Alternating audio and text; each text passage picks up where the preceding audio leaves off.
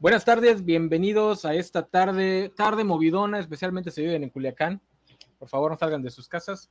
Este, vamos a hablar hoy del séptimo capítulo de Willow, sí, eso. Perdón, que no tuvimos vacaciones y ando medio norteado.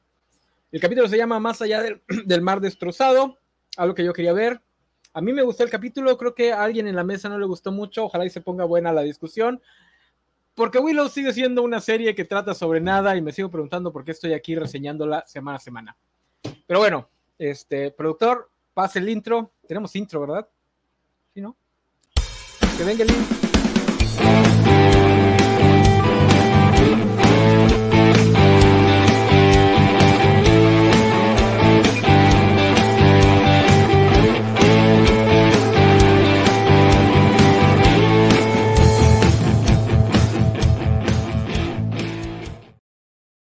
¿Siempre había dicho chisme y reseñas enanas el intro o lo modificó Valentín?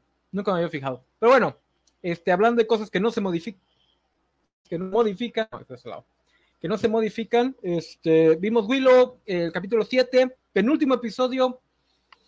Sigue siendo una serie que parece que no va para ningún lado, pero bueno, lo, nadie la está viendo, nah, nadie la está viendo, ni la mamá de Willow, pero los pocos que la estamos viendo aquí, no la vemos por la historia, la vemos por los chipeos tenemos nuevo chupeo, entonces toca hablar de, de, de, la nueva pareja o el nuevo amor poliamoroso si las cosas salen como queremos. Pero primero va la mesa. Esta mesa sí va a estar este, completa. Bueno, nos falta Vanessa, pero ella está ocupada destruyendo a los ingenieros. Eh, Sofi, bienvenida. Espérenme. Productor. Perdón. No sé si Bernardo no me quiere dejar arriba porque sabe que me voy a quejar de que anduve levantando falsos la semana pasada de que no estuvimos, aunque dijimos que sí íbamos a estar, cuando le avisamos como 10 días antes que no íbamos a estar. Así es. Yo estuve. Este, no, pues es normal, o sea, nosotros que no tenemos vida social, gente que los quiera, pero ustedes sí tienen cosas que hacer. Este, hablando de gente que tiene cosas que hacer, alguien que sé que estuvo trabajando en su trabajo de verdad, no aquí en la covacha. Este, Isaac, bienvenido. ¿Qué tal? Sí, me encantaría decir que la semana pasada no vine por mi vida social, pero no es cierto, estaba ahogado en trabajo y siendo miserable, pero pues ya volvimos. No, to no, todos podemos ser Valentín, que nos vamos de vacaciones a Qatar y luego tomamos más vacaciones para descansar sí. de las vacaciones. Sí, solo puede haber un Salinas pliego por empresa, entonces. Pero alguien al que, al que, veo que no le gustan las vacaciones, mi buen Bernie, bienvenido, productor. Este... Feliz año, amigos, ¿cómo están? Ay, ay, ay, tengo un granote aquí, me lo acabo de ver, perdón. Eh, y me alegra mucho que Sofi pueda entrar a despejar todas las calumnias irresponsables, mentirosas y terribles que el enano estuvo diciendo en el último programa. Eh, bueno ver a Isaac aquí, me alegra mucho que nadie de su trabajo esté viendo esto, porque él no es miserable en su trabajo, él lo disfruta mucho, amigos. Bueno, señor jefe de Isaac, si ves esto, él lo adora. Siempre dice lo mucho Oye, que le gusta su trabajo. Por cierto, es tu cumpleaños hoy, ¿verdad? No, amigo, fue ayer. Fue ayer? Puedes, puedes, celebrarlo como si fuera hoy. Eh... ¿Ayer te felicitaron o te felicitaron hasta hoy? Sinceramente no me acuerdo. No, amigo, lo que pasa es que eh, cu cuando eres una persona pública como yo, este, eh, tu cumpleaños se, se, confunde, es toda una semana de celebraciones. Entonces, sí, aún no sé cuándo empiezan y cuándo terminan. Es, es, como el campeonato del mundo de Argentina. Están, aún están celebrando esa madre, ya se está muriendo gente. Eh, algo, de algo, de algo, algo tienen que celebrar esos pobres que su pues sí. economía lamento, está peor que lamento México. mucho, por cierto, a la fan que me estaba este, tomando fotos y le, le, lancé el teléfono, este, lo aprendí a Bad Bunny esta semana. ya saben, amigos. Este, ya tenemos gente. Ahí está Alejandro sí. Guerra. No sé si ya, ya, se fue, pero ahí estaba. Hola Alejandro, ya llegó Luis Juárez. Hola Luis Juárez. Este, pues bueno, vamos a hablar de. Ah, yo, yo, tenía una escaleta, pero no sé dónde. dónde, dónde ¿De, de Last of Us o de Bad Batch? No me acuerdo. ¿Qué serie es la que estamos hablando aquí? Este, vamos a hablar de The Bear. Serie son, se la recomiendo. El oso está en Star Plus. Véanla. Este, es una belleza de serie. Es cierto, vamos a hablar del capítulo 7 de Willow, Más allá del mar destrozado. Eh, no sé cómo se llamó en inglés, porque ya ni checo los títulos en inglés. Sí, ese es el nombre, es Beyond the Shattered Sea. Por primera, vez, por primera vez no tradujeron este eh, no. Bruno Díaz ni Ricardo Tapia, si fue el nombre, entonces vamos no, bien. Es que alguien ya, Discúlpame, pero ¿alguien? Ricardo Tapia es una traducción literal de, de Dick Grayson. O sea, Dime como Grayson es tapia, no mames. Exactamente. Grayson significa grasa para zapatos y tapia significa Ah, grasa ok, para ok. zapatos. ¡Oh! Mire, para que no Oh, digas por favor. La. Me voy del programa, ya, adiós, chao. No puedo soportar tremenda Mira, yo ni- me voy, adiós. Yo ni sabía, no, no sabía que Grayson era grasa para zapatos y no sabía que Tapia era grasa para zapatos. No, yo no sabía que ahora no es Good Morning, sino Good Wayne. O sea, estamos chidísimos. Que lo- los días ahora son Wayne. No, pero ya, ya que ya pusieron un becario a poner bien los títulos porque ya se dieron cuenta que hay cuatro personas viendo esa serie que nada más metieron ahí ah, para no, hacer bulto, ¿no? porque, Enano. porque cuando le dice vamos a rescatar a Eric, en los subtítulos decía vamos a rescatar a Kit. no me fijé de eso. Bueno, sigue siendo un becario. Nada más se preocupan Y- y- por los títulos. Y crean la Sofi con los detalles porque tuvimos este eh, una Elora pelirroja este episodio. Sí, ya sí, completamente sí, es cierto. pelirroja. Por Bueno, cierto, tengo eh, tremendo, tengo tremendo crush con esa actriz que no me escucha mi novia que está viéndome aquí. Y seguramente Pero- pero tiene sí. como 20 años, puerco. Este. ¿Y qué pasa, amigo? Eso es legal. aún. Ah, Sí, ¿verdad? Eh, después de lo que dijo Gámez de, en sus jugos, ya cualquier cosa se aguanta. Este, Isaac, ¿te avientas el, el resumen o...? Sí, No pero más pues, que- bueno, me voy a batallar como siempre con Willow. No pasa nada. De lo genial es que tenemos un intro que vamos a usar por segunda vez, supongo. Segunda o tercera vez a lo mucho. Ahí va.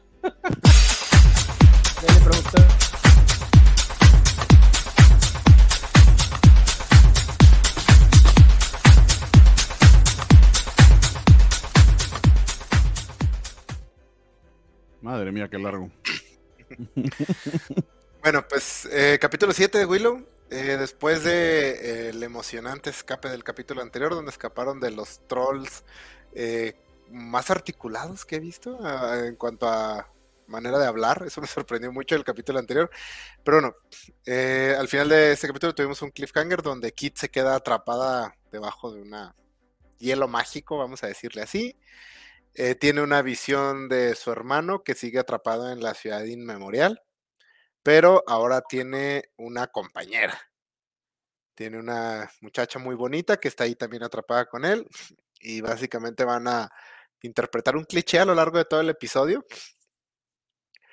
Eh, de parte de nuestro equipo de Willow logran rescatar a Kit y eh, es- escapan de las cuevas de los troles y llegan a el mar destrozado, que es algo que nos han estado platicando desde el primer episodio, que nadie lo cruza, que es imposible. Básicamente el mar destrozado es un mar sec- medio Una- seco. Es como una ciénega, no. No. Tiene su O sea, nombre, esa es cosa, un no mar destrozado. Es lo que quieren decir, ¿no? Pregunta, Porque ¿no? está. O sea, hay agua, pero está muy bajito. Ajá, ajá. Es más como Sí. un pantano. Como un si pantalón muy estuviera limpio. destrozado. No, ¿cómo va a estar destrozado si está completito? Es una unidad. Mame, pero está completo de lo largo, lo- no para lo, pa' lo profundo, güey. Bueno, como ninguno de nosotros sabe mucho sobre cosas del mar, Geología. este, bueno, entonces lo, llegan a la orilla del mar destrozado, se encuentran una pequeña cabañita donde al parecer puedes rentar un taxi para que te lleve más allá del mar destrozado y los atiende un viejito simpático pero algo raro. Tienen varias conversaciones, ah, algunas muy temáticas acerca de lo que es al pare- de repente quieren que trate la serie. Todo para descubrir que este viejito es en realidad uno de los monstruos que secuestró al hermano de Kit en el primer episodio. Eh, ¿Cómo se pronuncia el nombre del hermano de, de Kit? Se, se escribe Airk, pero yo escucho que lo pronuncia como, como Arik, Eric. ¿no? Es como Arik. Arik. Mm, Ok. Pues es uno de estos monstruos y escapan en el. Se roban el. Pues sí, es como una lancha para lodo que jala un monstruo muy adorable. Mientras los persiguen estos monstruos, tenemos una escena de persecución bastante emocionante, a mi parecer. Logran escapar de estas criaturas. Y de ahí en más pasamos el resto del episodio tratando de cruzar este mar quebrado mientras nuestros personajes tienen distintos tipos de epifanías y distintos montajes de entrenamiento bastante sugestivos sexualmente hablando. Y por Mm. fin tenemos ese beso súper romántico y consumado entre Kit y Jade. Eh, Graydon, pues su relación con Elora sigue avanzando, pero como en tono más de amigos, pero hizo un nuevo mejor amigo en esta criatura que los jala a través del lodo. Willow, eh, está Willow y Elora continúan con su entrenamiento que va bastante bien. Graydon, de hecho, descubrimos que también puede hacer magia. Al parecer todos descubrimos que puede hacer magia en este episodio. Y Borman está esperando a que su arco de personaje concluya, pero esto parece que va a ser hasta el siguiente capítulo, porque en este capítulo se la pasa diciendo que no puede activar la armadura hasta que sea el momento perfecto.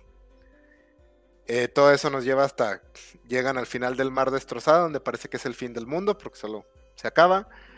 Kit y Elora eh, bueno, el, el, tiene como un pequeño colapso, todos deciden regresar. Bueno, ah, perdón, para este punto eh, como que la magia de la bruja los está jodiendo mentalmente y los está incitando a que regresen a casa. Willow tiene algunas visiones donde al parecer su hija la está pasando terriblemente mal. Llegan a este punto, todos deciden volver, pero Elora dice que no. Kit la motiva en una secuencia también extrañamente sugestiva, donde al final se abrazan y brincan en esta cascada del fin del mundo. Solo Kit y Elora, los demás se quedan allá. Mientras esto pasa, el hermano de Elora está en la ciudad inmemorial y ha empezado a desarrollar una pequeña... Hay interacciones con esta chica que de pronto revela ser tremendamente misteriosa y tétrica. Eh, cosas mágicas pasan y lo vemos ya básicamente rendirse ante ella. Cuando Kit y Elora logran salir de esta cascada, llegan a la ciudad inmemorial, entran a ella y encuentran al hermano de Kit, a, Arik, eh, básicamente, pues vestido de malo. ¿Sí? y termina el episodio. Con nuevo look.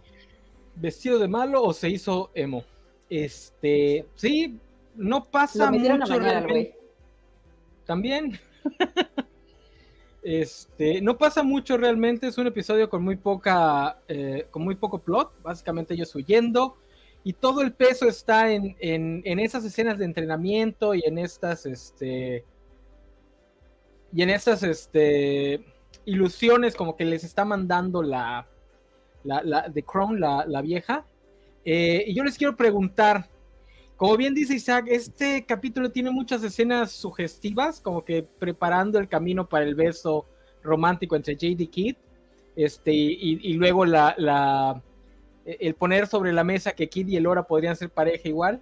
Eh, y básicamente los entrenamientos son como que una, digo, no pueden mostrar escenas de cama porque es una, es una serie para toda la familia y es Disney Plus. Pero esos entrenamientos como que dobletean en, en cuestión de, de, analogías, ¿no? O sea, le dan magia a Graydon para que pueda tener una escena de pelea mágica con Elora, justamente para eso. Pero eso significa que Elora y Willow también están teniendo relaciones sexuales. ¿Ustedes qué opinan al respecto? Esa es la pregunta de la semana. ¿Puedo hablar yo primero, profe? Adelante. Me preocupa porque tú mismo me bautizaste como uno de los más cochinotes de la covacha y yo no vi nada de eso. Entonces, no sé, siento que estoy pidiendo las credenciales, pero ustedes piensan en sexo mucho más de lo que creo que yo pienso, porque yo no vi nada de eso. Eh, no todas las relaciones entre mujeres ni el afecto entre mujeres significa que van a tener sexo, amigo. No todo es una porno. Las eh, únicas relaciones entre mujeres aquí son las de JD Kidd. Sí, pues ellas literal sí se, dijeron que se aman de manera romántica, pero esa es una pareja, no significa que todas van a tener un trío. Puede que en tu cabeza todas tus amigas y las compañeras de trabajo que se abrazan se pueden tener relaciones, chido, pero no significa que funcionen así en la vida real. Eh, ni, tampoco, ni, tampoco, el, Pizza Guy este, va a tener sexo con todas las que este, pizza. Pero no, sé, no, sé, soy yo, soy yo. ¿Estás negando que no hay química entre Kid y Elora? puede que en mi cerebro, cuando quiero conseguirla, por supuesto, amigo, eh, eh, en mi cerebro enfermo, heterosexual y, y, y, demasiado este, fantasioso, sí, pero honestamente me preocupa mi credencial de, de cachondito porque yo no vi nada de eso. Pero no sé, amigos, no, sé qué vieron ustedes. Eh, eh, eh, tu cerebro heterosexual te está fallando. Sofía es la que mejor puede. Isaac, no, déjelo quieto. Sofía es la que mejor puede determinar esto. O sea, lo, de, lo del duelo de magia no lo sentí tanto. O sea, creo que lo de JD Kit a mí no me gustó porque yo digo que pusieron como tops a, a Kit y obviamente Kit es bottoms, entonces por eso dije yo no, todo mal. Eso no pasa. Este lo de Graydon y Elora, pues más bien, o sea, creo que sí los tuvieron que forzar a estar como juntos para que tuvieran este momento de que sí se quieren, se llaman. Este, pero sí, no, yo sí sentí que habrá Dora, porque estoy pensando en Adora.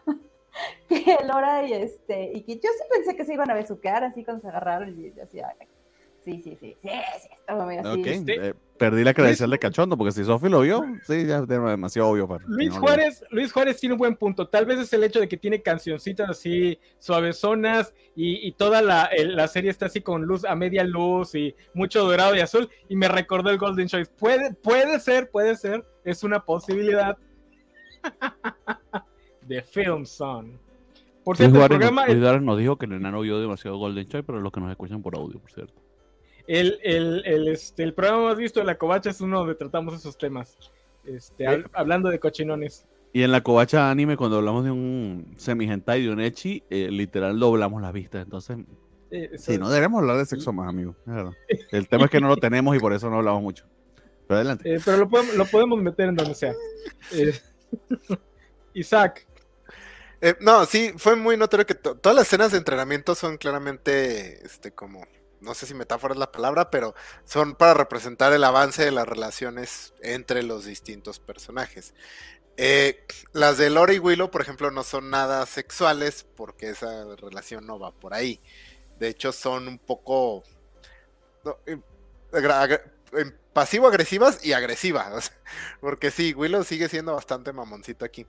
Por ejemplo, la relación entre Lora y eh, Graydon, el entrenamiento entre ellos eh, incluye mucho más contacto físico de lo que un duelo de magia tendría que incluir. Y tiene una extraña secuencia donde parece que están haciendo como una cata y así, o sea, es más juguetón, este, en el, como el crecimiento de esta relación, pero no tan deliberadamente, y si voy a decir, sexual como el de Kit y Jade. Porque ellos, sí, incluso la, estrategia que le dice Jade que está usando a Kit, este, claramente es la estrategia que está usando en cuanto a su relación, no en el entrenamiento. O sea, sí. Eh, eso tristemente significa que Burman básicamente eh, se la pasó en el fondo todo el episodio, porque pues no, él sí no tiene como una relación aquí, tiene... No, sí, estaba masturbándose con la, aparentemente. Supongo, ¿no? Con todo ese subtexto. ¿Qué pasó? ¿Qué pasó, Sofía? No, que creo que eso también exalta mucho lo que, lo que dice el enano, ¿no? O sea que la verdad es que.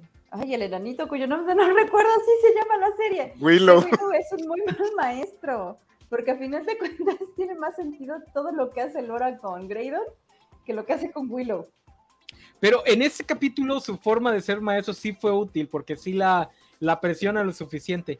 Oye, pero antes de, de pasar a otros temas, antes de que inicien estas escenas, es cuando Borman hace el chiste, cuando Borman y Graydon hacen el chiste de cómo nos relaja, cómo se relaja, no sé qué. Eh, si Borman dice algo, get laid o algo así, que hace referencia justo antes de que empiecen las escenas. O sea, tampoco es tan, tan subtextual. O sea, sí estaba ahí para que lo cacháramos.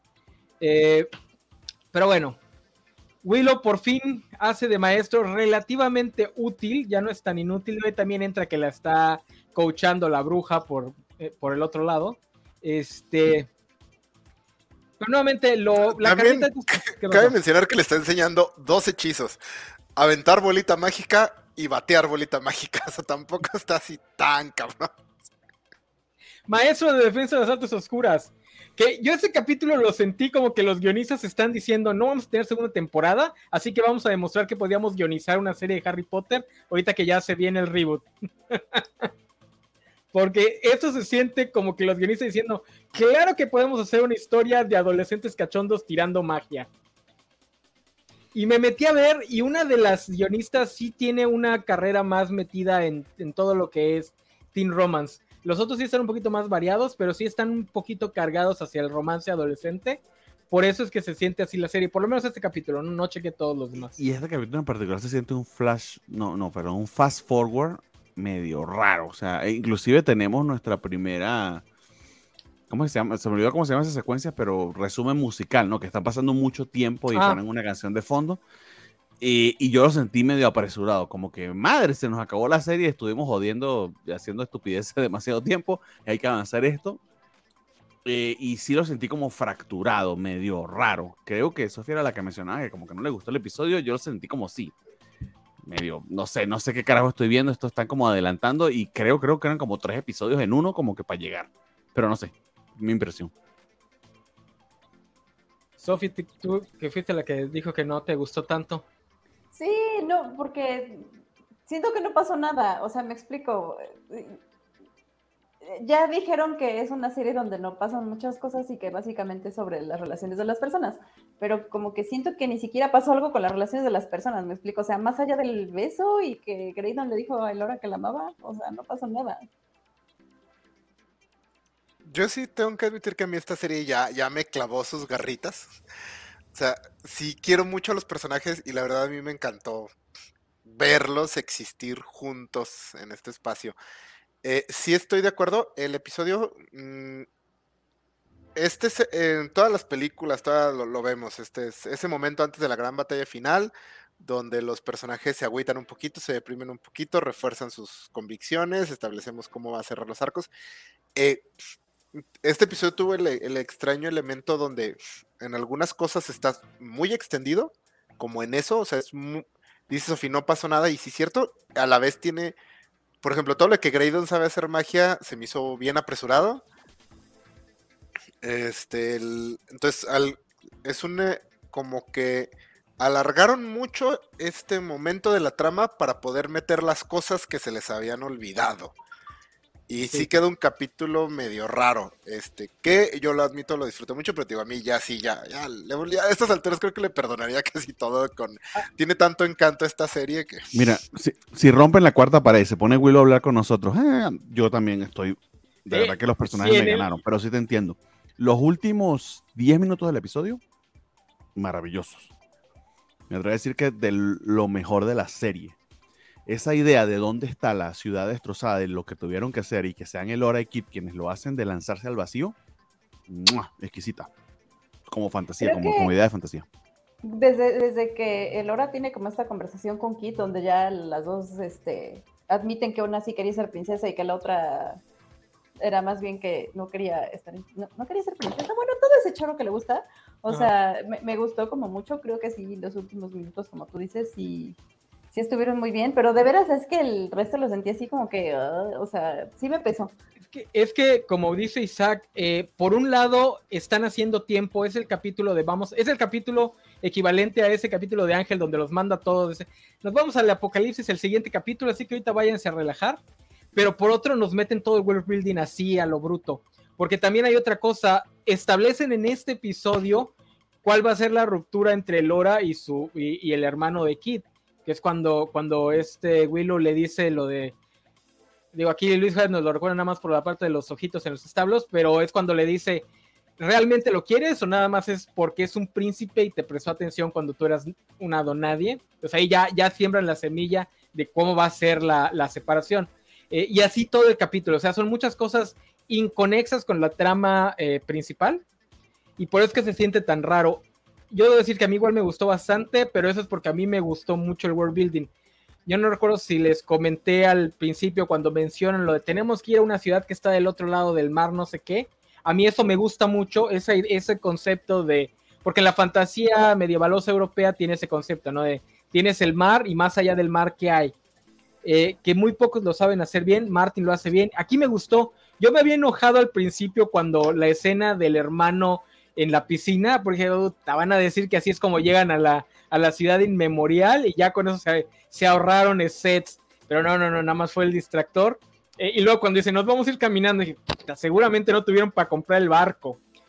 Pero ya después que ves lo de la cabaña y ves lo de, lo de que por cierto es, un guiño a Santa Claus, o sea, ese, si el capítulo de las, de las leñadoras es como un guiño a Tom Bombadil, ese es un capítulo de Santa Claus de Narnia.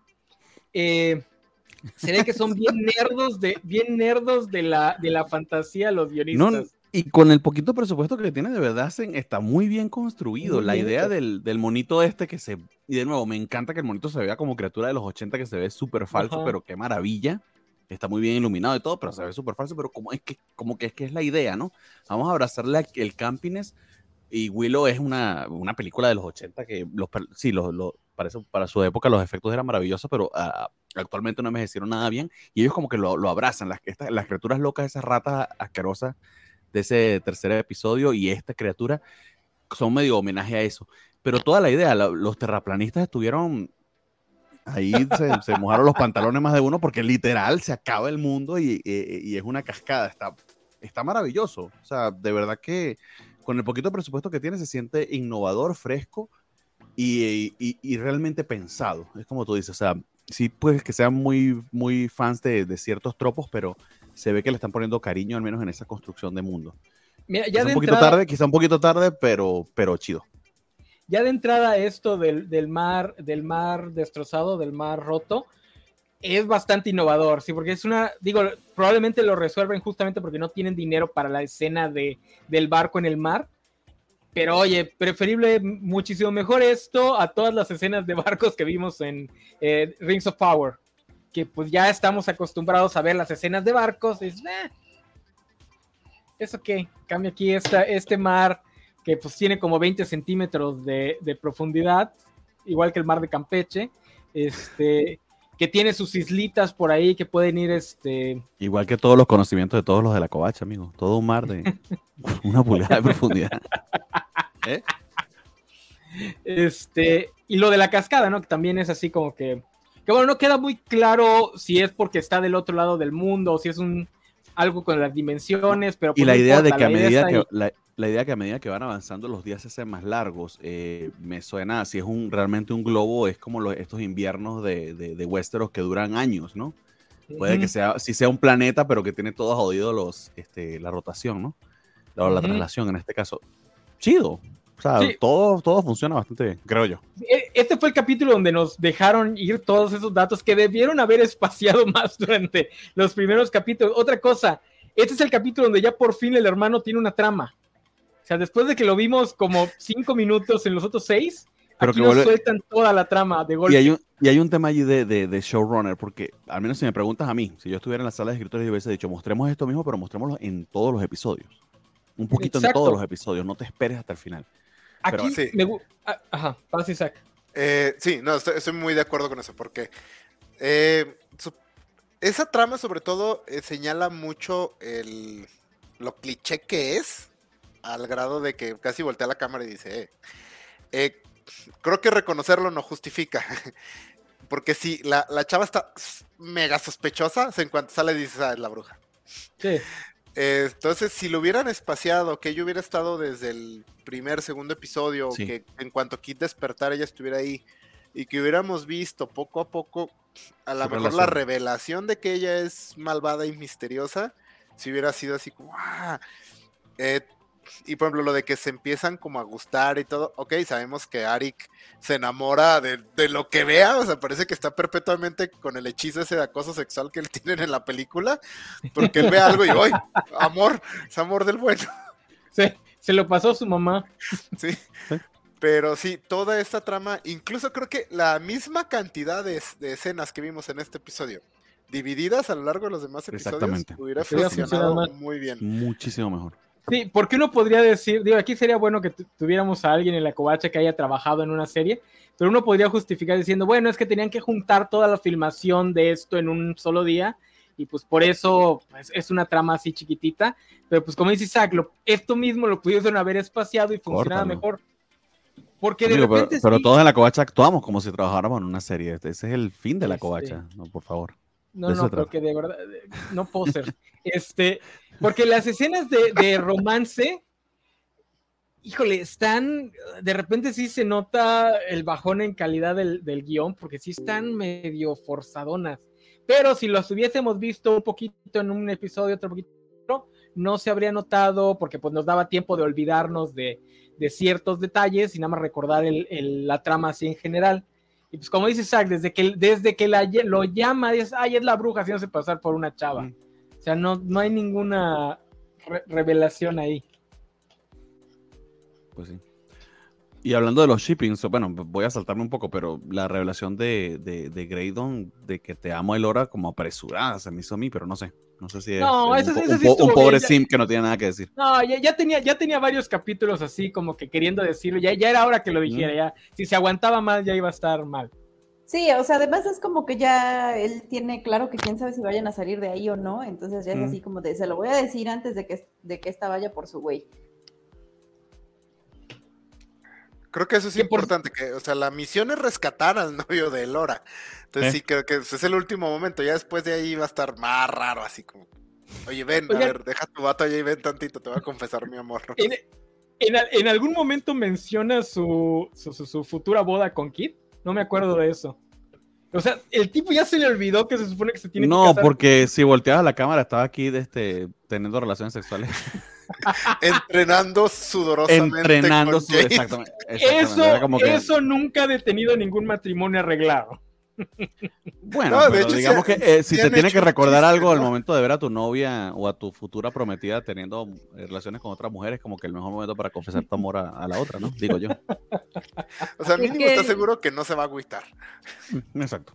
Creo que no le importa. Y las nalgas de Kit aquí. ah. Este, Creo que la última vez que lo menciona es cuando le dice, ah, sí, este, vamos por el hora, ah, sí, y por mi prometida. Y ya, es la última vez que lo, que fue en, en el capítulo anterior, ajá. Porque si a Graydon le importa un poquito, a Kit le vale, pero 70 mil toneladas. ya saben que. eh, pero pues se les va a hacer. Sí, por eso sí lo que acaba de decir Sofi. Dice Luis Juárez. Hace dos capítulos mencionan a, a Kit como su prometida, sí. Pero sí, ya es tiene como rato. chiste de que, nada, no le importa. Ajá. Que, bueno, a, a mí Graydon me, me ha caído bastante bien y sobre todo es un personaje que fácilmente me caería mal porque es el personaje que está así viendo a la guapa. ¿ya? El simp, ajá, es el simp. Pero no, me cae muy bien. Por ejemplo, me encanta el detalle cuando le, le pide que la deje, que lo deje con el animalito este. O sea, me- son pequeños detallitos, pero es el hecho de que, pues no. O sea, eh, le gusta el hora y todo, pero no se ha convertido en su única razón de ser. O sea, eh, eso, sí, son cositas chiquitas que sirven para que no sea tan loco obsesivo. El- Bueno, y, y el enano en sus fantasías sexuales más desbocadas que chipea a todo el mundo. ¿Qué tal el chip de, del el- el animalito este y Graydon, no? Bueno, No, no, ahí, ahí no había, ahí no había tensión. Ser amor Es- puro. Que por cierto, No. esto probablemente es 100% cosa del actor. ¿Qué ibas a decir, Sofi? Ajá, no, pues que yo sí quería mi relación poliamorosa, porque yo, yo dije yo no, ya después Grey Lora ya no más, o sea, ya, ya que el enano podemos, exactamente, podemos ser Aún felices enano, tú que querías que, que, que Kit dejara a Jake por este, por La Graydon, solu- ya podemos tener un amor ahí de los tres. La solución es que se casen por conveniencia y Kit se quede con el Lore Jake. Esa es la solución a todos los problemas de ese Pero mundo. Jake se merece algo mejor, enano. Pero ya va a tener el Lora. O sea, resumiendo, el enano convirtió todo esto en un trío este, lésbico. Es lo que él quería. Cuarteto se tiene que integrar Graydon como el esposo por conveniencia. No, Graydon solo va a mirar. Graydon es, somos nosotros. Este, Oigan, pero todo lo del, del personaje de Graydon es el actor, ¿eh? porque sí tienen química en la vida real.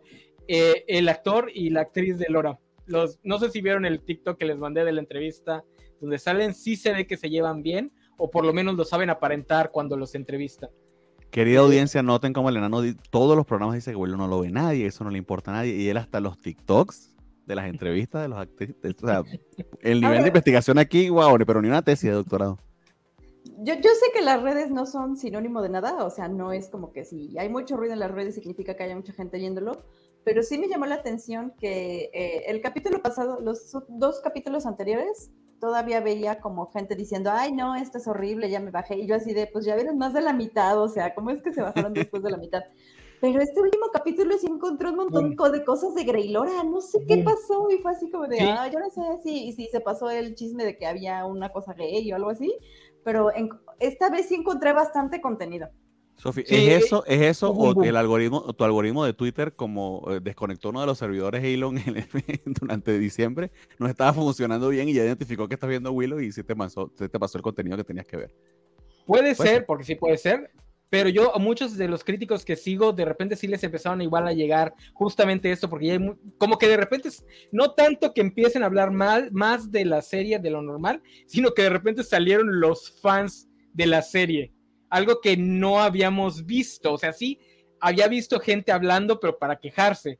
Y ahorita de repente fue así, ¡boom! ¡Qué capitulazo! Por fin se besaron. Este, los, los memes de Laura y Graydon, este, cosas que no habían aparecido en estas seis semanas. Entonces sí estuvo medio, medio raro. Puede ser que también es el slum de, de, finales de vacaciones de diciembre y no hay absolutamente nada más que ver. Eh, hasta que salga de la y la serie, sí, la serie sí es muy de nicho, porque recuerdo que hace unos años, no sé si fue el año pasado o el anterior, tuvimos de Mandalorian en esta época y sí lo estaba viendo todo el mundo. Era otro nivel de, de mame. Pero sí siento que como que si hay un... Bueno, si tienes un nicho, eh, por cierto, probablemente sean los ocho que nos están viendo y nosotros cuatro, no sé. Willow sí tiene su nicho. Eh, y sí había como que cierta emoción contenida. Yo también lo sentí en. Eh, pues de nuevo, puede ser que literal este Elon Musk esté jodiendo tanto Twitter que no lo hemos visto a tiempo. Eh, no, lo digo, no lo digo medio en serio, medio en broma. Pero sí siento que en este episodio, como que sí tocaron cierto punto que la gente estaba como en, en la expectativa y se había construido cierto, cierto fandom.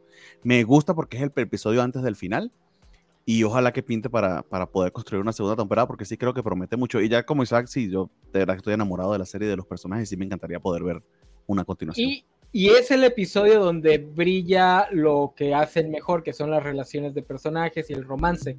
Porque si yo estuviese pasado con un episodio donde no hubiese habido el beso, por ejemplo, uno donde era más espadazos, eso podía hacer que los, que los jefes dijeran, ah, pues tienes que hacer más de esto y menos del otro. En cambio aquí no, pues el episodio del beso fue el que, el que destapó el mame, pues la siguiente temporada va a ser aún más gay.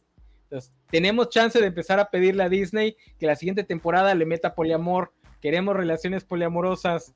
Ya, así se resuelven los triángulos amorosos, Disney. Yo quiero más lesbianas leñadoras pandimensionales. No, no, no, eso es bien raro, Isaac, no inventes. Este, no, que yo creo que Perdón, pero yo juraba cuando llegaron a la cabañita que iban a salir ellas.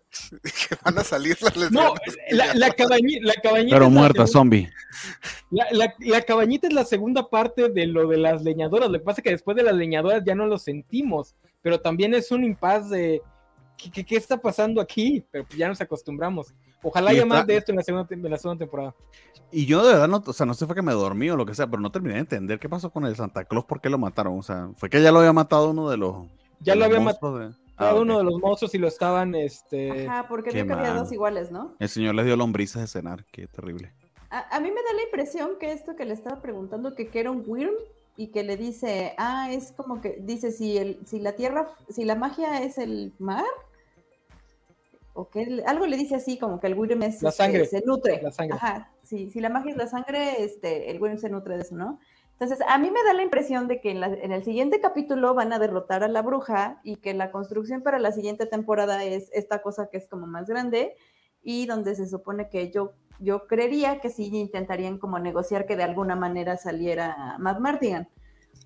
Entonces, yo sí creo que todo tiene una construcción para que se haya una segunda temporada. A mí me encantaría una segunda temporada, pero pues la verdad es que no sé cómo estén los números, o sea, no. Y tampoco sé qué necesita Disney para hacer otra temporada. Primero eh, presupuesto para, para que Valkyrie no pueda volver a hablar, eso sí a estar cañón. Sí, sí, sí. Este, Perdón. Sí, porque a mí me gusta mucho esto porque yo tenía miedo de que nos fueran a dejar con un cliffhanger para que el cliffhanger fuera el gancho para la siguiente temporada. Y aquí se pareciera que están planteando algo que no se mete con la trama de la bruja y que la podrían cerrar sin ningún problema, porque en otro capítulo ya nos habían dicho que Matt Mardigan igual se fue abajo o al otro lado entonces, puede que la ciudad del memorial, el lugar donde está Matt Mardigan, el Grim, el, el eso. este, otra cosa, el Grim, no sé, de, no sé si es de Dungeons and Dragons o de otra fantasía, yo lo conozco por Mundo de Tinieblas. Estos guionistas son unos nerdazos de la fantasía así épicos. Eh, son completos desconocidos los guionistas, ¿eh? por lo menos los de ese capítulo. Entonces ya está ahí establecido, justamente para que pase lo que dice Sophie, vencen a la bruja o por lo menos la logran mantener a raya lo suficiente para darle un final a esa temporada. Y ya queda abierto. Eso es bueno porque si la cancelan, pues por lo menos vamos a tener un final. hubo una historia, una historia muy raquítica, pero hubo una historia. No es 1899, este, Nano, por favor, no, aún no sabemos. Ah, es que ese es el 1889 termina bien la primera temporada, O sea, sí hay un cliffhanger, pero es un cliffhanger que no se mete con la trama de la primera temporada. La trama de la primera temporada, entre comillas, se cierra. Es una historia de misterio, quedan muchas cosas abiertas, pero la trama se cierra. Entonces, esos que se están rasgando las vestiduras, no todas las series tienen que durar 15 años. Ustedes, porque son unos ñoños que nada más están buscando con qué obsesionarse. Una temporada está muy bien. Ya, ya con eso. Pero una temporada cuando habías planificado dos, sí no está muy bien. Bueno, digo yo. No, planifiquen dos temporadas, showrunners. Ya no viven en esa época. No son, no son Dan Harmon para pedir la Cartoon Network 15 temporadas. Planifiquen para una. Y así como los de Willow, dejen ahí hilos sueltos para una segunda y ahí luego ven qué hacen.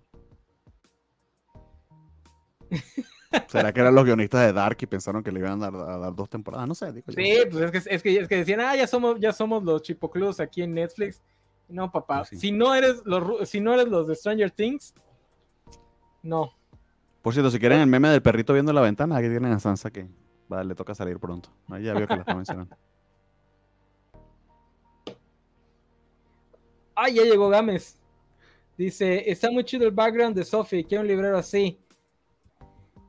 Este, pídelo, pídelo en tu wishlist. Pídelo en tu wishlist, Alejandro. Alguien te lo manda. Ni digas nada, enano, que querías 20 temporadas. No es cierto. Yo desde, yo desde la tercera temporada estaba pidiendo que ya cancelaran, eh, que ya cerraran esa historia. Este, y luego el tiempo me dio la razón porque los autores ya admitieron que ellos querían cerrarla en la tercera lo mucho. Eh, fue Lena la que los hizo hacer seis temporadas. En la cuarta, ¿no? Después de, este, lo, de la, Hatch, eh, sí, es lo que querían si mal no recuerdo. O, sea, sí, en la cuarta, pero, pero la mitad de la tercera fue relleno, entonces realmente daba nada más para tres. Este, no, luego les pasa lo que a los de los hermanos Venture, que tuvieron 20 años haciendo seis temporadas y se las cancelan y se sorprenden. Ay, ¿por qué nos cancelaron? 20 años para hacer seis temporadas, también, también se pasan. Pero bueno, no sabemos, no sabemos qué es lo que Disney quiere con sus series. Igual nada más quiere hacer bulto y en ese caso sí le da una segunda temporada. Digo, si le está dando este, temporadas a, series mexicanas que vienen a filmar en Campeche, ¿por qué no a Industrial Light and Magic? Que hay que decirlo, la, empresa de Star Wars, que también es la de Willow, que también es la de Indiana Jones, es muy mala manejando su presupuesto. Porque las series de esta empresa son muy dispares. Digo, las de Marvel no son grandiosas, no son, son a lo mucho buenas a secas, pero tienen el mismo nivel la mayoría. Una que otra de repente es mejor, un poquito mejor, un poquito peor. Las de esa empresa como que siguen el modelo hollywoodense de meterse coca y asignar los, los dineros conforme vaya cayendo. Amigo, yo solo escuché eh, que te gusta más Kevin Feige y no Kathleen Kennedy porque es mujer. Eso fue lo que yo escuché. no sé. No, yo, creo que aquí, bueno, en la escaleta había una pregunta que decía el, si el mar quebrado es un cool setting o solo se nota que no tienen presupuesto. Yo creo que la respuesta es ¿por qué no las dos? Sí, eh, sí, creo que es un tema de creatividad. Eh, por ejemplo, el libro de Boba Fett se ve horrible y no es una serie barata. O sea, solo está pésimamente filmada y se nota un chingo la falta de presupuesto. Qué raro, que, raro porque contrataron supuestamente un muy buen director que se llama, bueno, su nombre es Robert y su apellido Rodríguez, no se lo conocen, pero es una lástima. Es triste caso. Este, este ya me quejé mucho sobre eso y ya me querían linchar. Pero es la verdad. Este, pues todas las películas de Rodríguez se ven espantosas. excepto con la que, excepto con la que no tenía lana, lo que tiene que hacer es darle 50 pesos de presupuesto y un, iPhone 12 y ve pues es un, te va a hacer un, director que se hizo famoso por hacer que películas de poquito presupuesto se vieran decentes y cuando le dieron mucho presupuesto se paniqueó. Pero bueno, Obi-Wan también brinca de verse increíble a verse horrible Obi-Wan, o sea, a veces en el mismo episodio. Eh, por ejemplo, yo creo que Willow es una serie que está manejando su presupuesto muy, muy, muy bien. Saben lo que tienen, saben lo que tienen. Eh, este capítulo, a mi parecer, se ve increíble. Muy bonito el más bonito de hasta ahora. Tiene, o sea, si tienes estos escenarios que eh, no recuerdo dónde están filmando, si, si había visto dónde lo filman, eh, pero tienes este que obviamente no, no mide lo que dice la serie que mide esta área, pero fílmala, unas tomas aéreas, esta escena donde están platicando el Hora y Kit, este, que es completamente agua y las estrellas, es simplemente ser ingenioso con tu fotografía, meter efectos donde hay que meterlos Y la verdad, la, Willow para mí se ve muy bien. O sea, sí, no, no vamos a tener una batalla, la batalla de los bastardos en esta serie, o sea, no, no vamos a tener ese tipo de sucesos, pero creo que usan muy bien su presupuesto. Eh, eh, la escena de la persecución, por ejemplo, a mí es la escena de acción que más me ha gustado de Willow por bastante, creo. Eh, Willow ha sido bastante, voy a decir, mediocre con sus escenas de acción porque las coreografías no le salen el asunto con las coreografías es que pareciera que son baratas porque no llevan mucho efecto especial, pero requieren tiempo y esfuerzo. O sea, se tienen que aprender las escenas. Si tus actores no saben de esto, pues se pueden lastimar. Entonces, lo que hacen es mucho corte, mucho. Y, otro detalle, exactamente eso.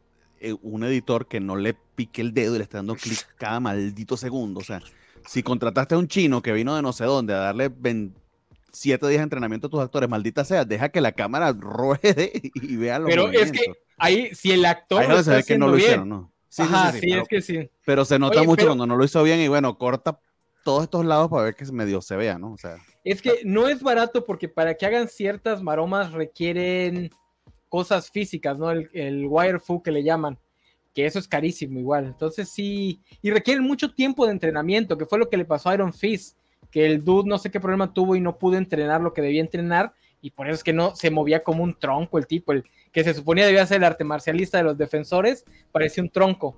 Este, y, aquí probablemente les pasó lo mismo. Y la respuesta a eso era hubiese contratado al actor que hizo de Shang-Chi para hacer Iron Fist. Oh, hubieses, hubieses, contratado al actor que, que, se enfrenta a él y hace el, el, el, estilo del borracho en la misma serie. Que eso es, eso es algo que sí tiene Willow, es consistente en su calidad, porque sí, el, el libro de Boba Fett cuando le meten los, dos capítulos del o el capítulo del, del Mandaloriano que los dirige esta eh, Bryce Howard. Sí, okay. Bryce Dallas Howard. Híjole, qué diferente se ve. O sea, es una serie completamente distinta. No necesariamente porque le hayan dado más presupuesto a ella, sino porque ella lo sabe manejar bien. Pero eso que dijeron de broma de es que funcionan mejor cuando tienen menos dinero, probablemente tiene algo de verdad. Eh, Kevin Feige empezó con el dinero muy agarrado porque su jefe, eh, Permuter, era codísimo. Entonces él tuvo que hacer como 15 películas con muy poco dinero. Entonces ahorita, digo, ojalá, le, ojalá ahora lo usara para pagarle a sus, a sus artistas de efectos especiales. Pero también por eso es que tienen un mejor nivel estándar de calidad y no, no chafea tan gacho.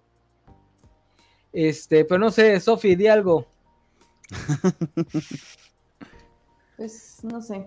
Este, pues creo que sí eh, es una cuestión de poco presupuesto. Creo que ya lo habíamos platicado en otros, en otros episodios, sobre todo por la cantidad de personas que tienen, ¿no? O sea, eh, y creo que lo, lo hemos repetido mucho. O sea, a final de cuentas, creo que sí deberían darle un aumento ese, al de cast, porque la verdad es que sin ese cast maravilloso no se sostendría a, mí me pasó como que lo contrario, yo sentí como que estaban muy marcadas las escenas a la hora de la pelea, o sea, sí, así como que decía, claro, o sea, esto se ve que está súper coreografiado, entonces tal vez creo que no tenían, no sé por qué, a lo mejor sí me hizo daño descansar una semana, porque sí, así como que sentí un bajón en la serie, pero este, creo que sí han sabido hacer como que con lo poco que tienen, sobre todo personas, eh, sí ser como consistentes con la historia. Eh, lo hablábamos. Perdón, vas, ah, la, escena esta me gustó mucho porque justamente no depende tanto de la coreografía, sino agregan otros elementos de riesgo para hacerlo emocionante. El hecho de que el que van en un objeto en movimiento, eso ya le agrega mucho, porque si te tropiezas, te caes y te mueres y todo. Este, la, o sea, son no se tienen que enfocar tanto en los pequeños momentos de patadas y maromas, sino en la gran, eh, nosotros vamos aquí, nos van persiguiendo, creo que establecen muy bien la, geografía de la situación y todo, o sea, eh, creo que es la primera escena de acción de Willow, tal vez desde el ataque de los monstruos estos en el primer episodio, que en serio sí este, me emocioné. Y este, bueno, regresan los monstruos, lo cual me gustó mucho. Y cuando lo comparas con el inicio de de este episodio donde pasaron el bosque, se drogaron, las primeras escenas, que literal pareció una persecución de Scooby-Doo, eso estuvo horrible. Horrible en comparación con esto, está muchísimo mejor.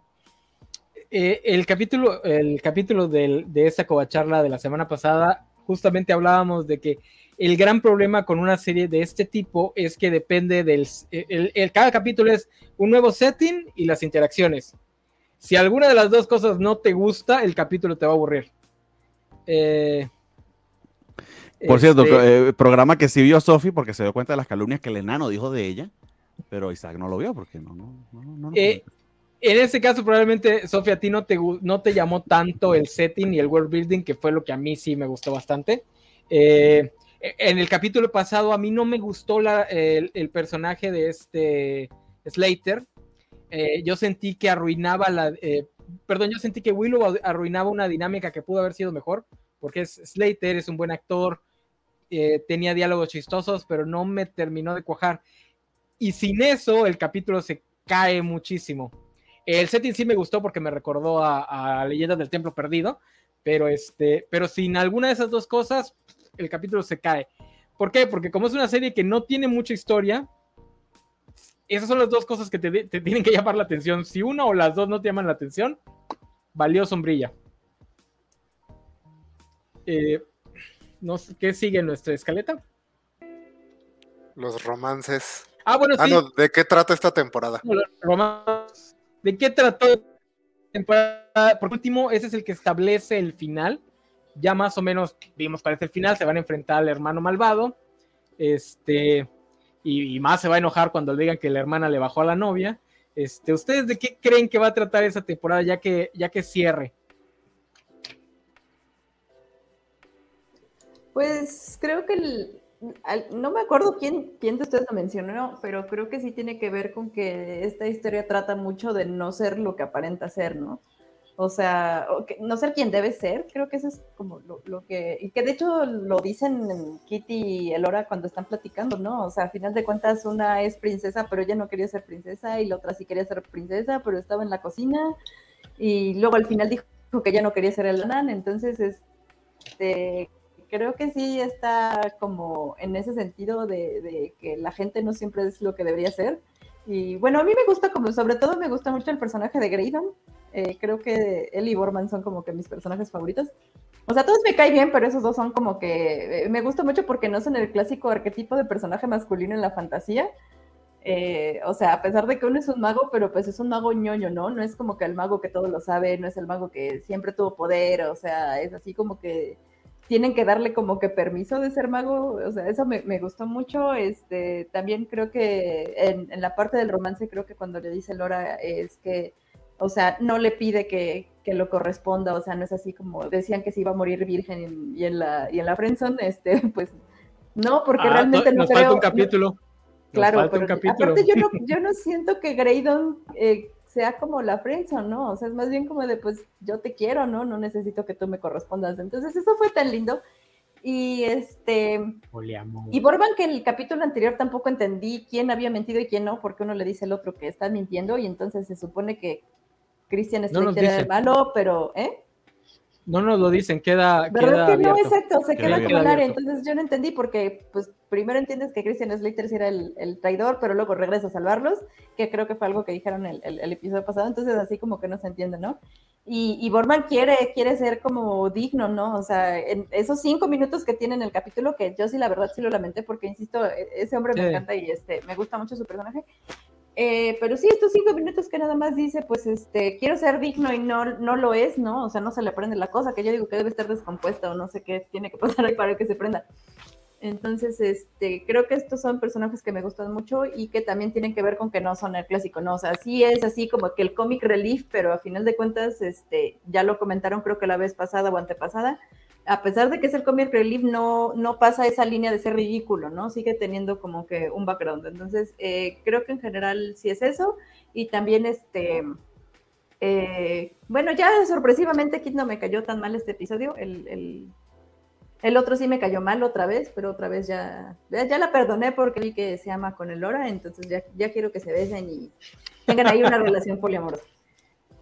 Sí, los personajes están, no sé si están muy bien escritos, si es un buen combo entre el guion y las, los actores, que qué gran cast, eh, qué gran trabajo de casting, pero sí, se, puede, se podría decir que toda esta temporada ha tratado justamente de que los personajes no son quienes creen que son o quienes les dijeron que son, pero tampoco son lo que ellos querrían ser, porque en el caso de Borman sale muy poquito, pero el poquito que sale te da a entender que en el fondo lo que él quiere ser es ser el héroe.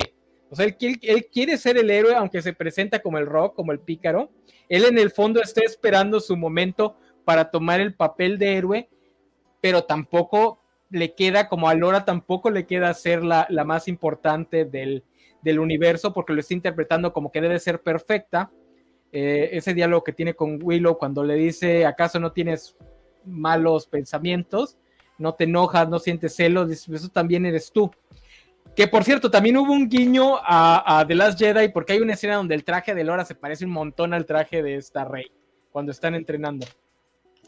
Este, y de eso va, aunque, aunque eso no es un plot, eso es más como que el mensaje de la historia. Entonces no sé qué tanto sea intencional, qué tanto fue, que esa era la intención de la serie, qué tanto son los guionistas aprovechando que sus jefes no tienen ni idea de lo que están haciendo para explorar estos personajes. Como les digo, se ve que los guionistas tienen más, eh, más experiencia en, setting, en series de drama, en series de interacciones personales, aunque son muy fans de la fantasía, eso no se los voy a negar. Este, sé que les son unos ñoñazos. Eh, porque en cuestión de historia, se robaron al hermano, se lo llevaron a una ciudad mágica y nuestra comunidad del Chaparrillo ha pasado ocho episodios tratando de llegar a él, cometiendo mil y un errores. Son, la, son el peor grupo de aventureros de la historia. No sé qué tanto quiero que expliquen por qué la reina pensó que esto era una buena idea. O sea, eso para mí sigue siendo el gran misterio de la temporada. ¿Por qué la, reina dijo, Es la villana. sí. Los mandó a morir, los mandó a morir a todos. Creo que sabemos que quería por fin deshacerse de esa familia que formó con el güey que conoció una vez en un antro y quiere irse de crucero.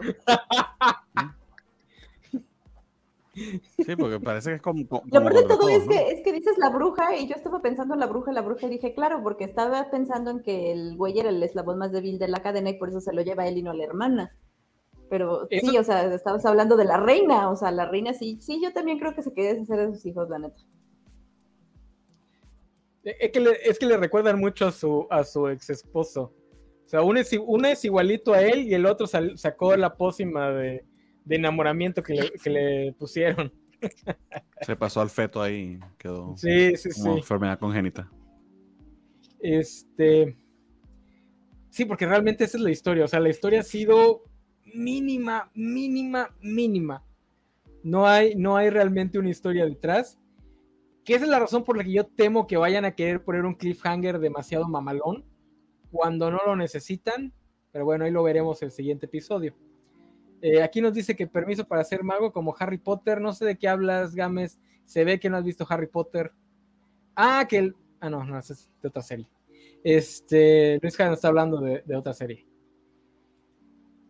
Eh, pues sí, pues de eso ha tratado, o sea, no es como que, como que podamos decir, eh, es una de esas series que es difícil recomendar. Comentábamos la, la emisión pasada que este, yo más se la recomendaría a los fans de la fantasía porque en eso sí hay cosas muy interesantes. Si eres fan de la fantasía, hay muchos tropes, muchos clichés que aquí, curiosamente, se toman libertades, se avientan a hacer cosas que en otros lados no verías digo, ya nada más con lo del Shattered sí les concedo eso, porque yo he dicho mucho que esta serie es como los viajes de Hércules o de China, pero ese capítulo sí elevó la vara así de ninguna de esas series para televisión hubiese hecho un capítulo visualmente como se vio este. No, hay que se le dé más presupuesto. Y, y hablamos de ciertos parecidos, sobre todo con los trolls que mencionó Isaac. Parecen personajes de, de, de Josh Whedon, ¿no? O sea, de, de Buffy de, o, o, de Ángel. Entonces, eh, yo creo que sí se puede recomendar, inclusive si no eres fan de la fantasía, siempre y cuando eh, te capture el romance, que creo que es lo que al final nos está capturando. Lo que demostró en este capítulo es que sí tienen una cierta idea de world building, lo que pasa es que era esta idea nada más, no supieron cómo extenderla durante toda la serie. Sí, de hecho estoy de acuerdo con Bernardo que es la, la de, de, las de fantasía de este año es la que recomendaría a los que no son tan fans de la fantasía. Uh -huh o sea, que no vas a chocar con pared, no te vas a tener que aprender nombres de casas, reinos, continentes y todo. Parece que no vive nadie en este pinche mundo. Eh. Yo, si, si, revelaron en el siguiente cierto? capítulo que el apocalipsis ya pasó y no se dieron cuenta, sí lo creería. No, so, so, sobre todo en el, en el, pueblo de Willow, cuando lo comparas con la película 88, ahorita se murieron todos, ahí le dio el COVID-37, o sea. Este, no, si en el capítulo que viene sale de Mandaloriano también se los compro. Sea, es, es ese uf. tipo de serie. Que es a lo que voy. Yo me burlo mucho de que nadie la ve y que, porque pues a mí no me gusta ver series nada más palomeras. Yo tengo un abanico de atención extremadamente limitado, que no me deja ver absolutamente nada, a menos que me llame mucho la atención. Este, pero, pero sí me gusta que existe esta serie, incluso se cancelan, porque en este mundo en el que vivimos, donde la fantasía ya fue deconstruida, donde ya nadie te va a dar una historia de héroes que son héroes porque son güeros y este, son muy guapos, y por eso van a salvar a la princesa y van a matar a los dragones, porque ya se deconstruyó al nivel mainstream, ya tuvimos Game of Thrones, ya tenemos dragones, incestos, este, ya, ya, ya no hay forma de regresar a esa fantasía de los 80 como la de Willow esto que está haciendo Willow, no sé si intencionalmente, si es este pura chiripa, si los mismos guionistas no tenían la intención de hacerlo, pero esa es la forma de reconstruir un género después de la deconstrucción. Entonces, independientemente de si funciona o no, ahí se va a quedar existiendo esta primera temporada como ejemplo de cómo puedes hacer algo que no necesariamente sea algo oscuro o algo épico, que creo que fue un poquito el problema que tuvo The Rings of Power, que es Tolkien, pero también estaba como que muy consciente de que iba a salir en un mundo post Game of Thrones, entonces tenía que meterle cositas más oscuras, que Tolkien tiene, y a mí me gustó, yo siento que lo hicieron relativamente bien, pero sí se nota esa problemática, ¿no? Por ejemplo, en la escena donde, pues básicamente jura que va a cometer un genocidio nuestra, nuestra, nuestra heroína, dices, ay, es que no puedes juntar estas deconstrucciones de no, los orcos también son personas con el mundo de Tolkien, donde mataban orcos, había ser siniestra, porque entonces comienzas a pensar, ah, mira, nuestros héroes de Gondor son básicamente Hitler. Eh, lo que hace Willow, si alguien lo copiara, digo, a mí me gustaría que fuera la propia Disney, lo, comentábamos el, el programa pasado. Aquí tienen ya todo para que Disney tenga su serie de fantasía Disney con la marca de la casa, no intentando imitar Game of Thrones, pero para toda la familia, que fue el problema que tuvieron con Narnia, este, sino una serie que es de fantasía al estilo Disney.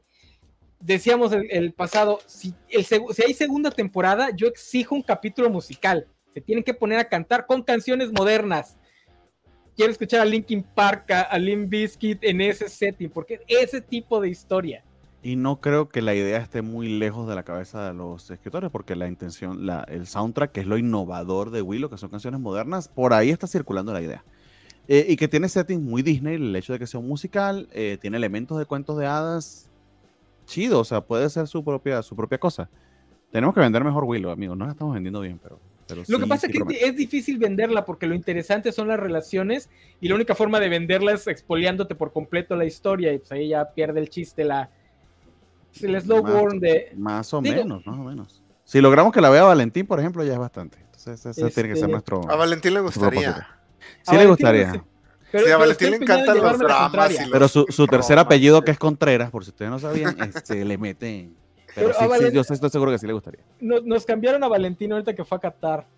Me sigue doliendo que no le haya gustado el norteño.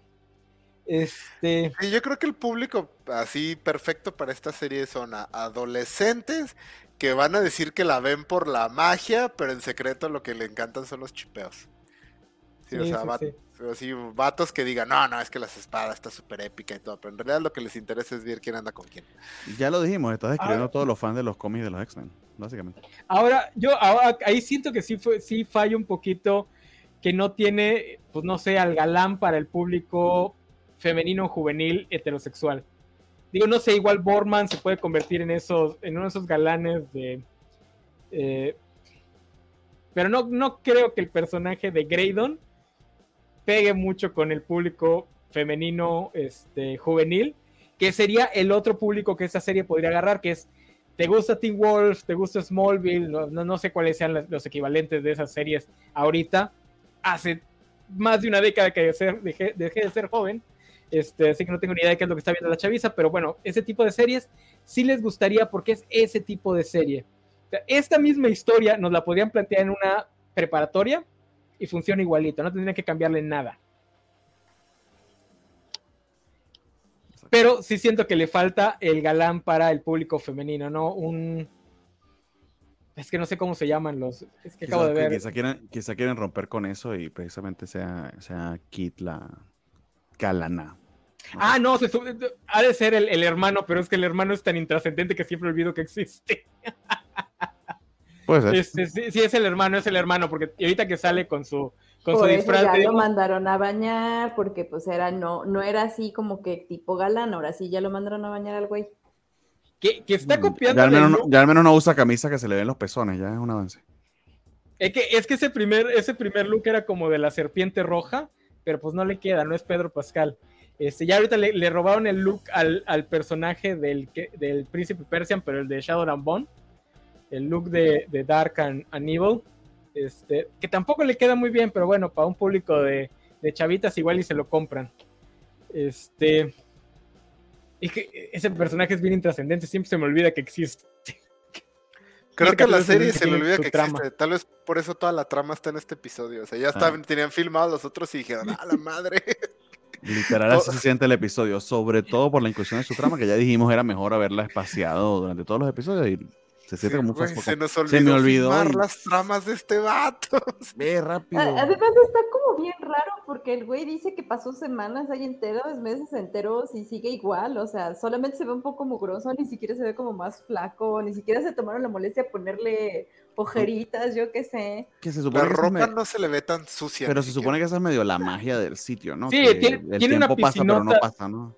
Tiene una piscinota llena de Red Bull, con eso aguantas tres, cuatro semanas. Este, no, la serie es muy mala estableciendo el tiempo, porque en ese mismo capítulo lo hacen en la otra trama, cuando Kit tiene que decir, oye, llevamos casi un mes en este mar. Qué bueno que me lo informas, porque si no, ni cuenta me daba. O sea, No, es que lo tuvieron, que lo tuvieron que decir porque decidieron hacerlo todo en un puto episodio, en una secuencia de música, entonces sea, no le queda de otra. Ahora, en defensa de la serie, también lo que pudo haber pasado con el hermano es que fue su único error de casting. No tiene tanta química, y por lo menos con la actriz con la que interactúa ahorita, no tiene nada de química. No, pero en los primeros episodios, él con Elora y él con Kit sí, ¿Con Kit? sí funciona, sí funciona muy bien. Sí, pero lo mandaron, lo mandaron al otro lado. No, pues, o sea, lo mandaron a otro lado exactamente, pero, pero creo que sí, o sea, en fin, hay que verlo interactuar más con los otros, ya se te olvidó, o sea, se le olvidó a la serie, No. se nos olvidó a nosotros, o sea, No, pero a lo que voy es que puede ser que no, no les funcionara esta trama y pues ya tuvieron que, pues la condensaron y te la avientan de montón para que se te olvide. O sea, a mí me da la impresión de que está también casteado que cumple la función de ser el hijo de, eh, de, de Matt Matt Bardigan. O sea, Matt Bardigan no actúa bien, o sea, Val Kilmer podrá ser muy guapo y me encantará verlo porque está guapísimo, pero no actúa. Entonces es así como que el güey es igual, o sea, es bonito, tiene más o menos la cara de este güey y no actúa, no tiene química con los demás. Entonces, de hecho, también Matt Mar- el, el Val Kilmer tampoco tiene mucha química con, con la otra actriz. Con Entonces, yo Tom, Cruise tiene un hicieron- con Tom Cruise tiene un montón de química. No, porque, pero porque con allí, se hay atracción sexual. Eh, lo más triste de todo es que la actriz, la actriz que está viendo allí fue esposa de Val Kilmer. Ahí, por, por por- cierto, el tropo, el tropo de que romance en la vida real no funciona en la pantalla, pues aparentemente sí es verdad. Bueno, pues entonces yo digo que, que, que hicieron bien también su trabajo, que es así como que el güey es súper, es bonito pero desabrido y no actúa, fin. O sea, no creo que haya sido un error, sino que creo que eso es lo que decía el script, o sea, la descripción del personaje eso decía, o sea, bonito que no sepa actuar y nomás que esté diciendo lindo. Hecho, Mira, estoy, Val Kilmer con todo y todo al menos es mejor Batman que George Clooney, eso ya es bastante. estoy un poco de acuerdo con Sofía aquí, y, pero sí creo que le da problemas a la serie. Porque sí, el, el personaje sí está diseñado para ser como... O sea, también es un personaje que está atrapado en lo que él cree que es y lo que la gente espera de él, pero con él no hemos tenido la oportunidad de verlo encontrar su tercera opción que hemos visto con los demás. Visualmente incluso me gusta que es tan, bueno, o sea, no, no ser el mejor juez de esto, pero es tan, está muy bonito el vato, pero es tan convencionalmente atractivo que es, que se te olvida, que como que no puedes registrar sus rasgos. Tan, pa- pareciera como la- las fotos que vienen en los marcos cuando los compras, o sea, gente bonita pero que no te distraiga demasiado, o sea, entonces, pero sí creo que eh, también la serie no le ha dedicado tiempo a él, entonces habrá que ver cómo lo manejan al final porque vamos a ver una versión de él poseída por bruja malvada y vamos a tener solo dos episodios de él como anclaje de la versión anterior, entonces pues a ver cómo, cómo arreglan eso. Uno, ¿no? No más falta un episodio. Ah, no, me refería a que solo lo vimos en este episodio. y Ah, en en el primero. e, ese es otro error porque el cambio sí es bastante brusco, porque lo has visto ahí medio desaliñado, ahí con su batita de Playboy, este, ya cuando sale ahí ya bien, bien peinadito y con su traje eh, fascista. Y justamente como dices, como es medio, es bello, pero es una belleza que ya estamos acostumbrados a ver en la pantalla. Eh, en ese sentido ni siquiera es como Val porque Val Kilmer sí era un galanazo, incluso dentro del estándar de, su época. A él es como que más X sirve para hacer ese cambio brusco y que los dos funcionen. Pero pues tampoco lo vimos, o sea, lo vimos un episodio y cositas en episodios anteriores. Entonces este cambio pues no, como que no nos dieron tiempo de acostumbrarnos. Algo, algo decidió la producción que no les funcionaba con él. Este, digo, o tal vez el problema es la actriz con la que lo emparejaron en ese episodio Tal vez ella es la que no yo funciona. Creo que más, yo creo que más bien es eso, porque de que estaba, de que la intención era que él estuviese lejos del resto del cast, creo que estaba. y hay muchas, y de hecho, hay muchas interacciones de él con casi todos, bueno, los que están en, en, Tiraslin al menos, en, ese primer, episodio, como para establecer esas relaciones para que su distancia. De hecho, el hecho de que la hermana lo extraña, ah, eh, está preocupada por él, entre comillas, porque toda la serie demuestra lo contrario, se siente por la, última interacción que tuvieron. Este, eh, y lo que efectivamente él ahora siente o no siente por él también se siente real. O sea, creo que más bien tiene que ver con la interacción con esta última actriz, pero tiene también mucho que ver con que ya sabes que es la pinche bruja, pero la revelación está todo en, los, en esos 10 minutos. De verdad que ahí la cagaron con Todo lo que hace está así como, oye, y si vamos a la puerta esa de que brilla y sale una luz y una voz, y sí, se, está súper sospechoso todo lo que hace. Pero también lo digo, lo digo más que nada por las escenas donde está, ay, no, es que me estás diciendo que eres el príncipe porque me quieres ligar. Eh, digo, es que también comparado con la química que tienen los otros actores, entre ellos sí está, sí la tenían difícil, pero ahí sí, ahí sí les falló al guion, a los actores, porque sí está bien chaqueta esas escenas.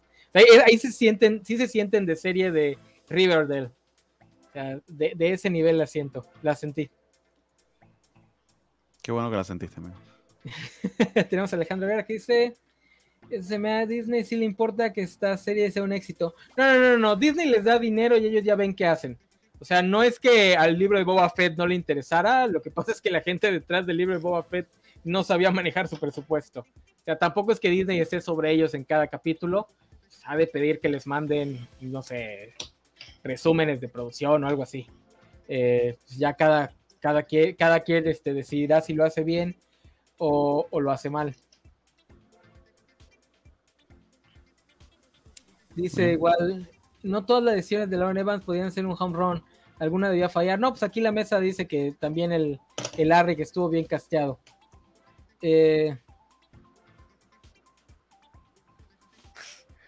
Dice Alejandro Guerra, ojalá los escritores no se vayan la mano queriendo replicar a propósito lo bien logrado de este guion de la serie. Ese es el otro, el otro peligro con una segunda temporada. Esas relaciones están cute, pero tienen que avanzar. Aquí ya Sophie ya, ya, lo, ya lo mencionó, a ella le aburre un poco porque pues, en ese capítulo no avanzan. Volvemos a dar giros en el mismo lugar. Obviamente si nos gustan las parejas, pues lo disfrutamos.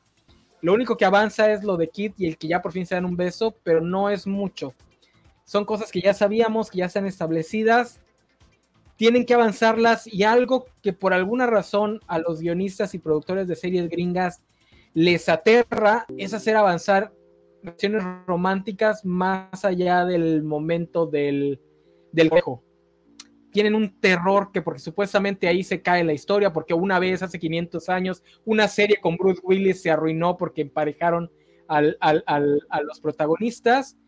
Eh, Brooklyn Nine-Nine te demostró que no tienes que echar para atrás la relación, puedes llevar a, los protas enamorados las siete temporadas y no hay ningún problema. Esperemos que sean ese tipo de guionistas, porque si de repente nos empiezan a mostrar pleitos para que se separen y se puedan volver a enamorar, pues qué hueva. Por lo pronto no hay peligro porque Graydon y Elora todavía no son pareja, tienen el problema del príncipe, ahora tienen el problema de Kid. Kid y Jay ahí sí podría haber un problema de que las quieran separar. Bueno, a Sophie le gustaría eso porque Sophie no quiere que Kit se quede con Jade porque no se la merece. Este, pero a ver, también por eso es que yo no, yo no soy de los que es que tiene que tener segunda temporada. Nada está escrito, la segunda temporada puede ser un bodrio. La segunda temporada de La Casa del Dragón podría ser un bodrio a más no poder. O sea, así pasa. todo podría ser un bodrio. Sí, todo podría ser un bodrio. El programa este, podría ser un bodrio. Ya vamos cerrando, sí. Este. Sofi, ¿tienes algún último punto que quieras tocar? Pues aquí nos habías puesto que series que deberíamos estar viendo en lugar de Willow, este, pues no digo que vean otra cosa porque sí me está gustando Willow, pero eh, creo que si les gusta la fantasía, yo me choqué con mi hija el, Príncipe Dragón, de Dragon Prince, y me gustó muchísimo. Eh, la última temporada es como la más floja de todas, pero aún así tiene como elementos bien interesantes y bien bonitos. Este, tiene una cosa que a mí me encanta, que es este, diversidad de todo tipo, entonces es una historia muy bonita. No logré que el enano quisiera verla, pero este, ustedes sí échenle un ojito, está muy interesante. Son cuatro capítulos, digo, cuatro temporadas, tiene nueve capítulos cada una y cada capítulo tiene 30 minutos. Entonces se le echan así en, unas semanas si se, si se pegan. Les recomiendo. Segundo, con violencia la emoción de Sophie. no me encanta el Príncipe Dragón. Sobre todo las primeras tres temporadas. La cuarta fue así como que. Uh, demasiados chistes de pedos, extrañamente. pero, pero está muy buena eh, visualmente. El diseño de todo está hermoso. Es de los pocos artbooks que he comprado porque los diseños son geniales. Entonces sí, la, recomiendo mucho. Este, yo, mi recomendación va por una serie que acaba de terminar, que es este, Dota, Dragon's Blood. Esa no es para toda la familia, está bastante violenta, es animada, está en Netflix. Eh, sufre de un ritmo excesivamente acelerado en la parte en medio porque les dieron tres temporadas y ellos dijeron, yo tengo una historia como de cinco, entonces me vale madre y la voy a compactar. Pero está muy chida, tiene un mensaje muy bonito y termina bastante satisfactorio. Y aprovecho para meter aquí mi recomendación de cómic. Eh, les recomiendo muchísimo, este año salió un cómic que se llama Step by Bloody Step de Image Comic. Es un cómic de fantasía eh, que no tiene diálogos. Todo el cómic son como 200 y algo páginas, es completamente mudo, es de fantasía, es buenísimo, el arte es hermoso, el coloreado es otro nivel y se lo recomiendo muchísimo, se lee muy rápido, por lo mismo no tiene... Adivina a quién, a quién en los cómics de la semana ese no le gustó tanto. Adivina a quién. Al, buen Vale. Yo lo adoré, es una maldita joya. Es Simon Spurrier y Matías Vergara, por favor, vayan a leerlo.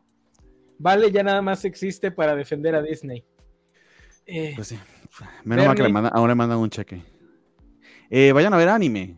O sea, este, oh, vayan a ver al, al, al, al Pillo Motosierra, que creo que es una de las pocas series desde Naruto que me hizo cambiar de opinión.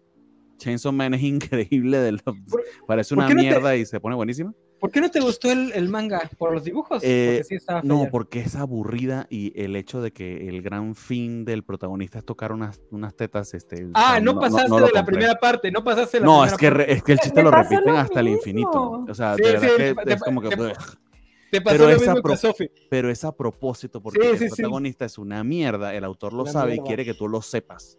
Es una, porquería, realmente no importa. Pero bueno, en fin, vayan, vayan a ver este Chainsaw Man. Eh, y una recomendación aquí, por cierto, ya que estamos hablando de cómics. Si no han leído Berserk, eh, relanzaron en esta temporada en homenaje a, Miura, pero básicamente es explotando su muerte porque son unos terribles. si ya lo este, mataron, ¿por qué no lo van a pues explotar? exactamente. Las tres películas que a mí sí me gustaron mucho, de hecho de las versiones de Berserk es la mejor, eh, las recortaron y les agregaron algunas escenas extras, que es todo el arco de, de, Golden Age. Eh, nada, o sea, es una muy buena oportunidad. Nosotros tenemos en la Covacha Anime, eh, no había leído ni sabía nada de verse eh, Nat y empezó, bien, su primera experiencia de verse fue ver este anime y ya se enganchó con el manga, que es una de las mejores cosas jamás escritas, verse que es una maravilla, y no me puede dejar mentir respecto a esto, pero ahí tienen una perfecta opción para, para experimentarlo sin tener que entrar directamente al manga, pero créanme, después de eso van a querer ir a buscar el manga y van a quedar este, tan descorazonados y, y, desesperanzados como estamos los que, los que lo leímos y quedó interrumpido, que ojalá, ojalá podamos ver algo parecido a una, a una conclusión de eso, probablemente mucho antes que Canción de Hielo y Fuego, por cierto. Es mejor, es mejor que quede inconclusa que termine como Game of Thrones. Este, para los que se quieren aventar eh, el, el pie motosierra, pero les pasa lo mismo que a Sofi y a Bernardo, si de verdad quieren hacer el esfuerzo, que tampoco tienen que, no es tarea, este, lleguen hasta la primera escena de Aki, Power y Denji en su departamento. Si esas escenas no les gustan, si no les gusta la interacción de esos tres, abandonen la serie porque ese es el hilo conductor de la serie y si no aguantan el humor de esos tres juntos, no les va a gustar la serie. Chainsaw Man tiene una escena de Chainsaw Man tiene una escena de un beso que termina en un vómito. Yo ahí dije, yo esta mierda no la quiero ver. Y aún así después continué. Ese es el milagro, de es un milagro, Chainsaw Es, es, este, el humor es muy de Rick and Morty. Eh, digo, a mí me fascina. Muy de, no más de Rick and Morty, más un humor tipo, este, la otra, la serie de Jordan Peele, se fue el nombre, Big Mouth. Eh, es un humor grotesco. Eh, el mismo autor lo ha dicho, uno de los personajes es básicamente Eric Carman en la forma de mujer. Lleguen hasta ahí. Si esas no lo aguantan, abandónenlo porque no les va a gustar. Es una serie. El autor hace. Al autor le pagan por hacer un shonen y se pasa el dinero por el arco del triunfo porque no entregó un shonen. Este, por lo menos la primera parte. No sé si la segunda parte ya sea más, más clásica. No, y, lo, que hizo Mapa, lo que hizo Mapa con el anime, de verdad, o sea, el, el, cariño que hay en esa animación es brutal, brutal. Yo no sé, yo no sé si los audios que he visto en TikTok son el doblaje real latino, pero a mí que me molesta mucho los regionalismos, si es el doblaje real latino, sería la primera serie con regionalismos y modismos mexicanos que me hace reír, porque le queda mucho a la actitud tanto de Denji como de Power. Pero mi recomendación es para que ya dejen de estar viendo fantasía, mugrosos nerds, maduren, vean la de, la de serie del oso, está, no, en serio, está muy buena. Eh, es igual que Willow, es difícil recomendarla porque tendría que espolearla en muchas cosas, y peor aún porque tono de la serie parecería que es una serie extremadamente depresiva. Es un tipo que se tiene que hacer cargo del eh, restaurante de su hermano que se suicidó meses atrás. Su restaurante es un fracaso, eh, la gente que trabaja con ellos es tóxica, él es un ser extremadamente tóxico como buen chef. Eh, es una serie donde todo el mundo se pelea con todo el mundo, se odian, están a punto de agarrarse a golpes en todos los capítulos. Pero de alguna forma es una serie con un mensaje y un tono muy bonito. Es, es lo que yo siempre he entendido que se supone que son las novelas de Camus que nunca he leído.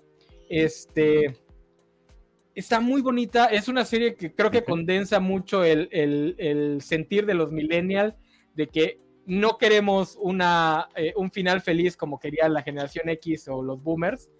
Eh, la serie está planteada de forma que no va a tener nunca éxito lo que él nada más quiere es un poco de paz en su vida.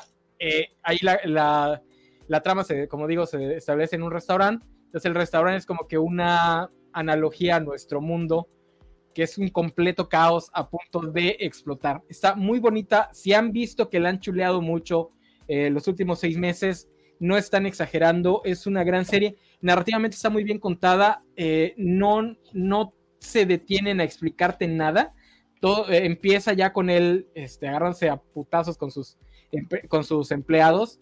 Eh, todo lo del hermano que se suicidó lo vas cachando por los diálogos y algunos elementos de la narración, narración visual. Está muy bien hecha, está muy bonita. Son capítulos de 30 minutos. Son 8 nada más, se los avientan en una sentada. Este, y ya, eso es todo. O, no nos eh, hagan caso y hagan como todos los normies que van a ver de Last of Us la semana que viene. Eh, yo creo que va a ser un, va a ser la primera adaptación de videojuegos así que va a pasar al mainstream, creo yo. Pero bueno, vamos a ver. El trailer promete mucho y el cast también. Señor, supuestamente tiene más presupuesto que Game of Thrones. Ya existió Resident Evil. Sí, eso, eso. Qué, qué excitas. Ah, bien hecha, bien hecha. ¿Te refieres a la eh, bien hecha? Bien hecha, bien hecha. Bueno, sí. Vamos a ver, vamos a ver. capaz, que, capaz, que, es un bodrio, no sé. Este, pues se supone que el Games va a hacer esa covacharla, pero pues no, no sé. Sí, no pero sé nada, mm, yo le dije no quiere hacer nada. Pero vámonos antes que Isaac se muera y yo tengo una junta ahorita, así que let's go. Bueno, bye bye. Conductor, sáquenos de aquí. Cuídense mucho. Me up, Scotty. Feliz Adiós, nos vemos el final de temporada. Bye. Ah, sí, es cierto, final de temporada la próxima semana, a esa misma hora. Bye bye.